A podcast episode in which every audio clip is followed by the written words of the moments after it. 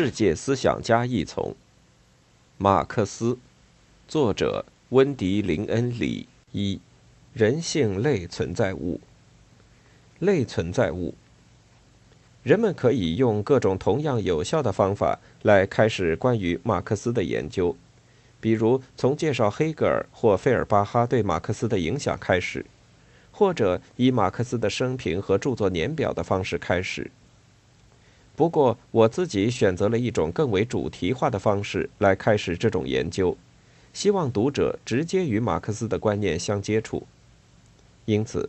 我们通过讨论一个在马克思的历史观中处于核心地位的主题，即资本主义的兴起和革命的必要条件。也就是说，马克思关于人性的概念，或他所谓的类存在物的概念，来开始我们的研究。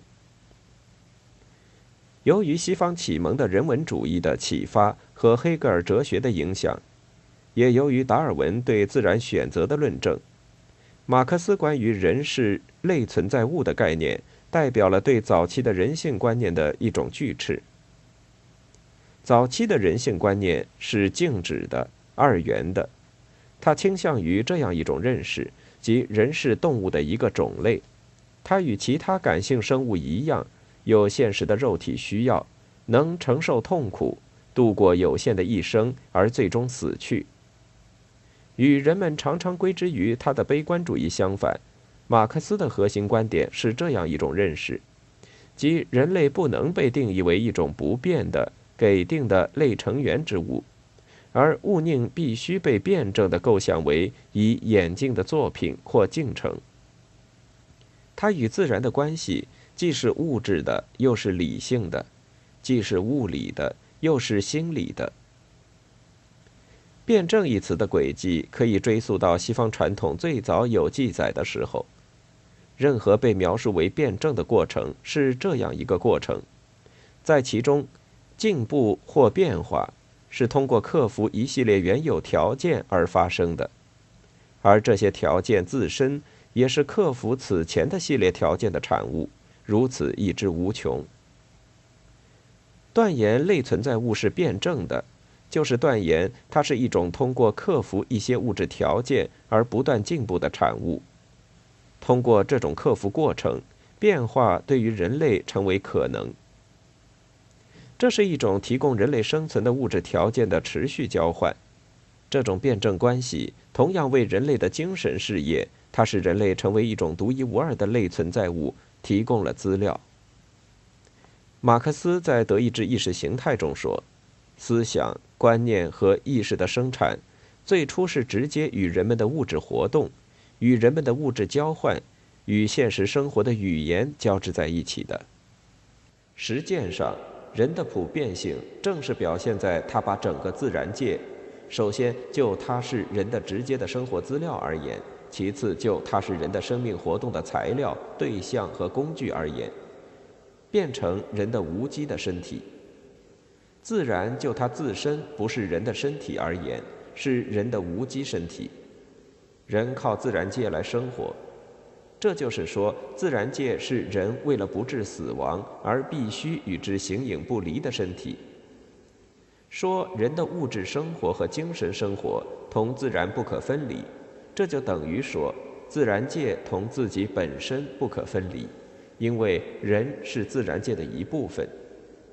一八八四年，《经济学哲学手稿》。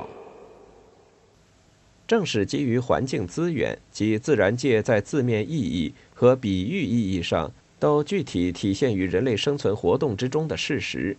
人类是自然界的一部分。马克思本人的一生提供了什么是他所意指的类存在物的范例。马克思的一生从1818至1883年的绝大部分时间，生活于远离德国本土的流放之中，在贫困的边缘维持着一个家庭，经济上依赖于他的合作者弗雷德里希·恩格斯。马克思几乎不可能不意识到，在满足基本需要方面，许多人所面临的斗争。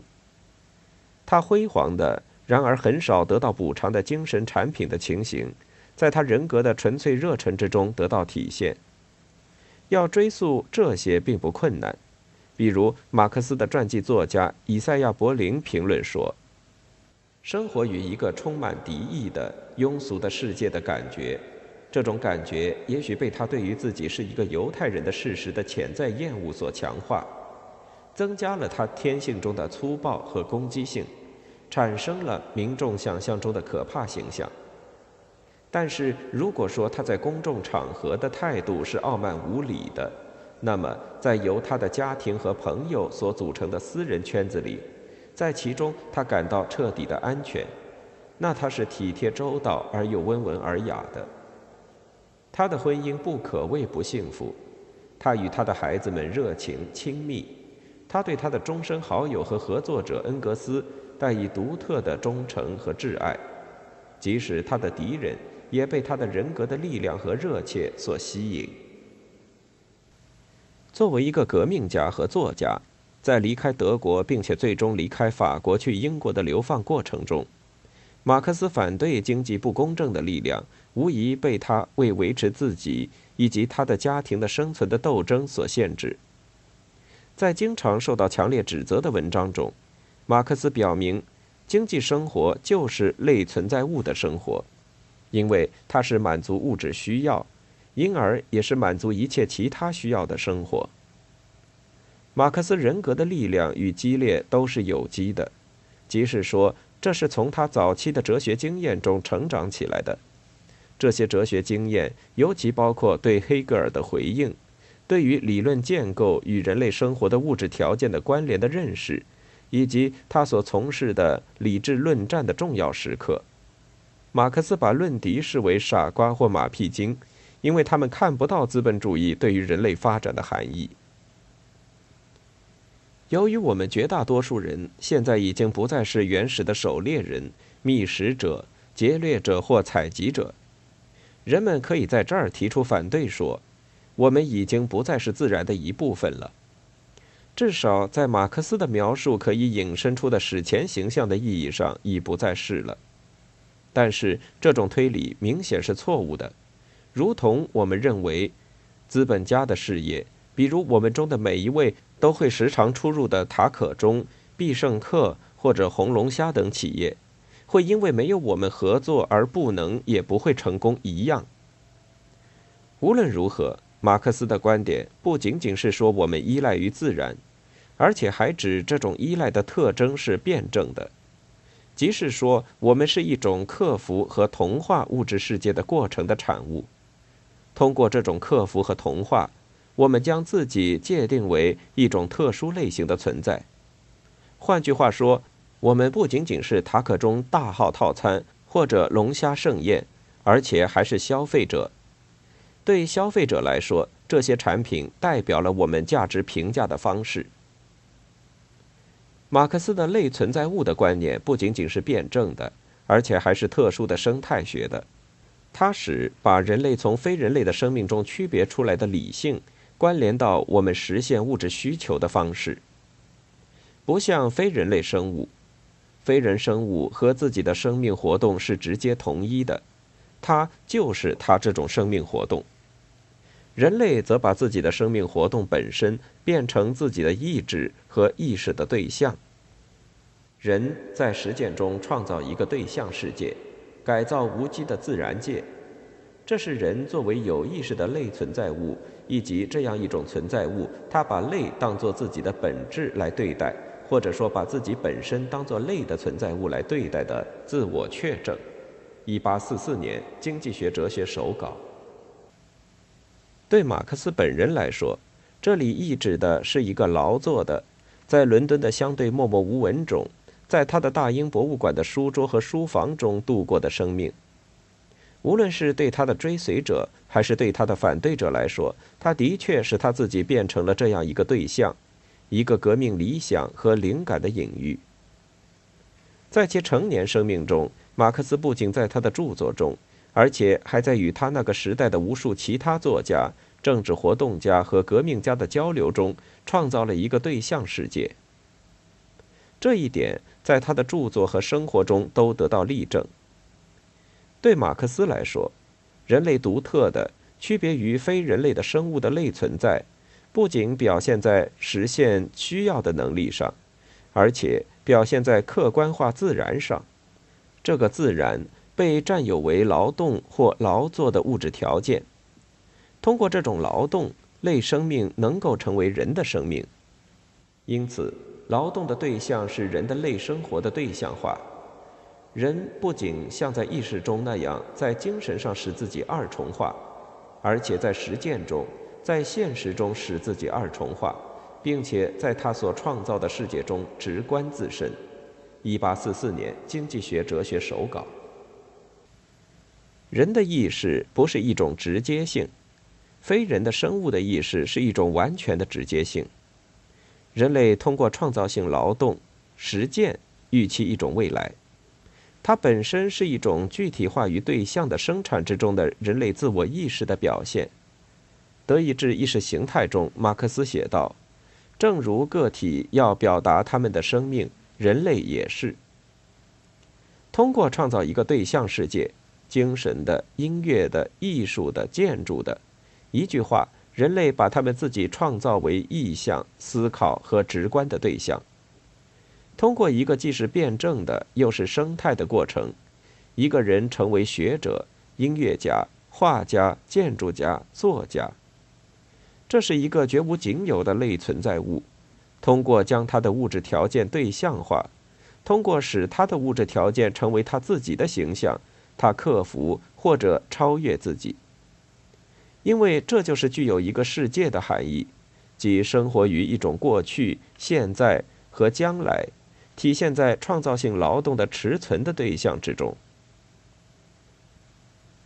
历史性和自由。这样，马克思用人的本质的历史性，即用人类在实践的兴趣中理解和占有类生活的物质条件的独特能力，或者用被辩证的构想的创造性劳动来表征人的类生活的特性。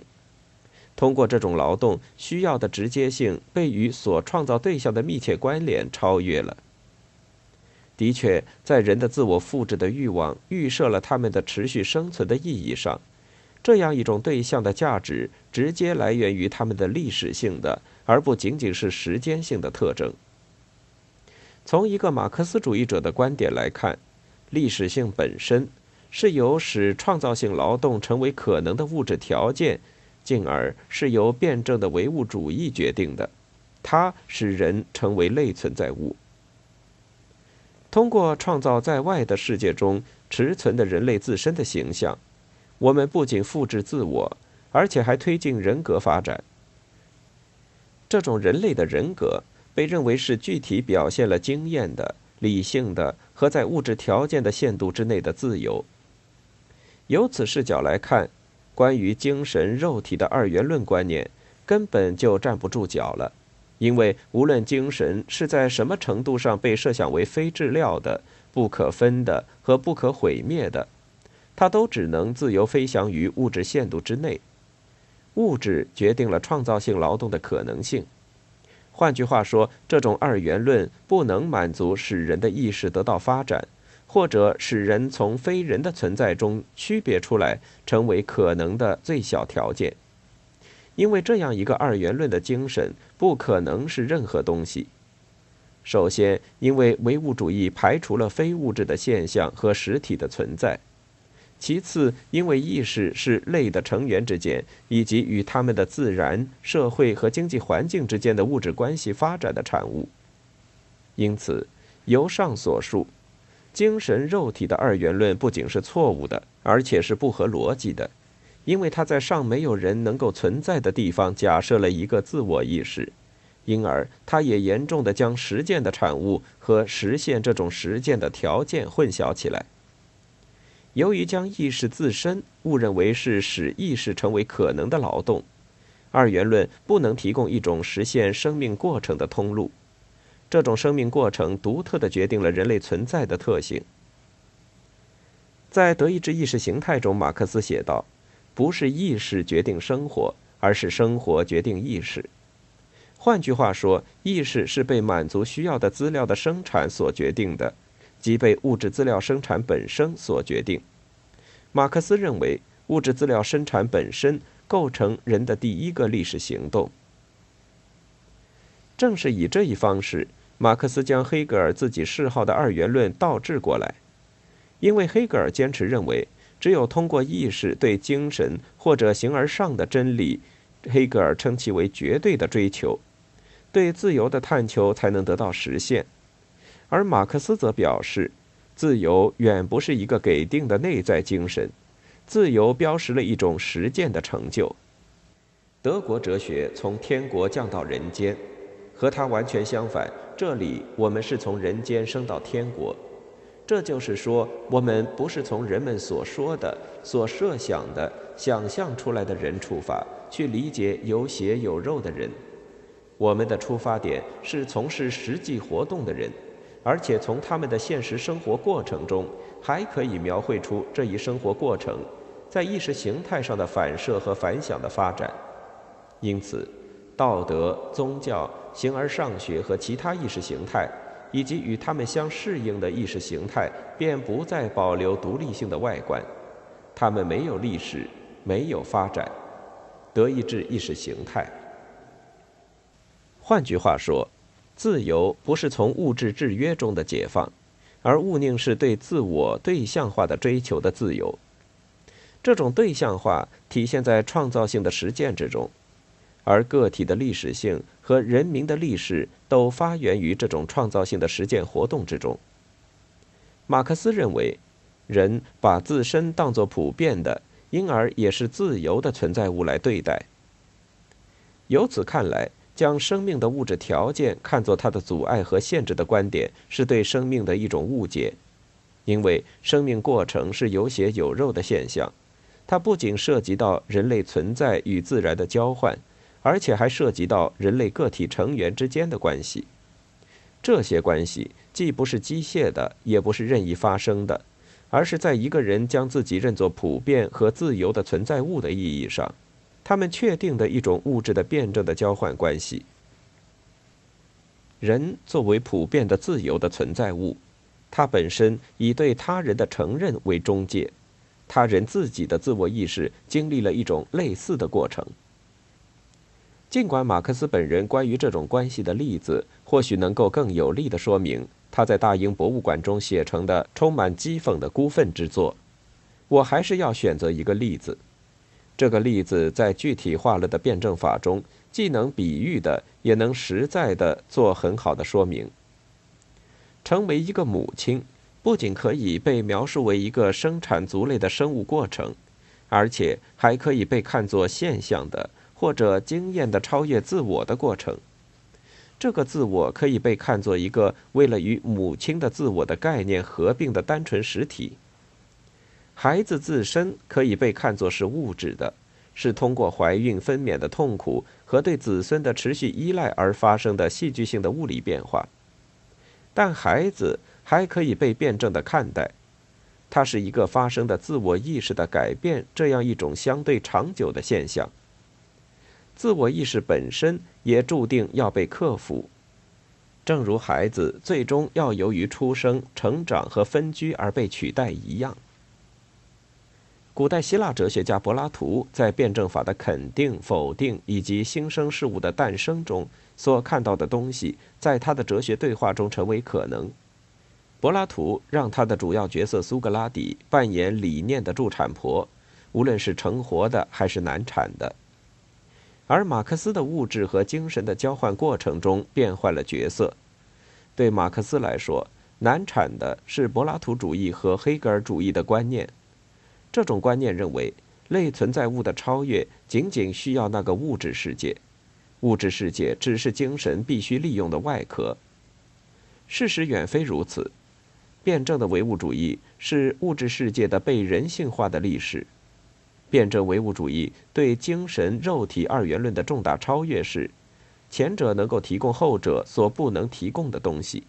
也就是说，一种形而上的或者观念的构架。在其中，我们既能说明形体的，也能说明精神的东西；既能说明生态学的，也能说明社会的东西。这些东西激活了类存在物的历史。回过来说，需求确实是发明之母，也是人类集体的从地上飞升到自由天国之母。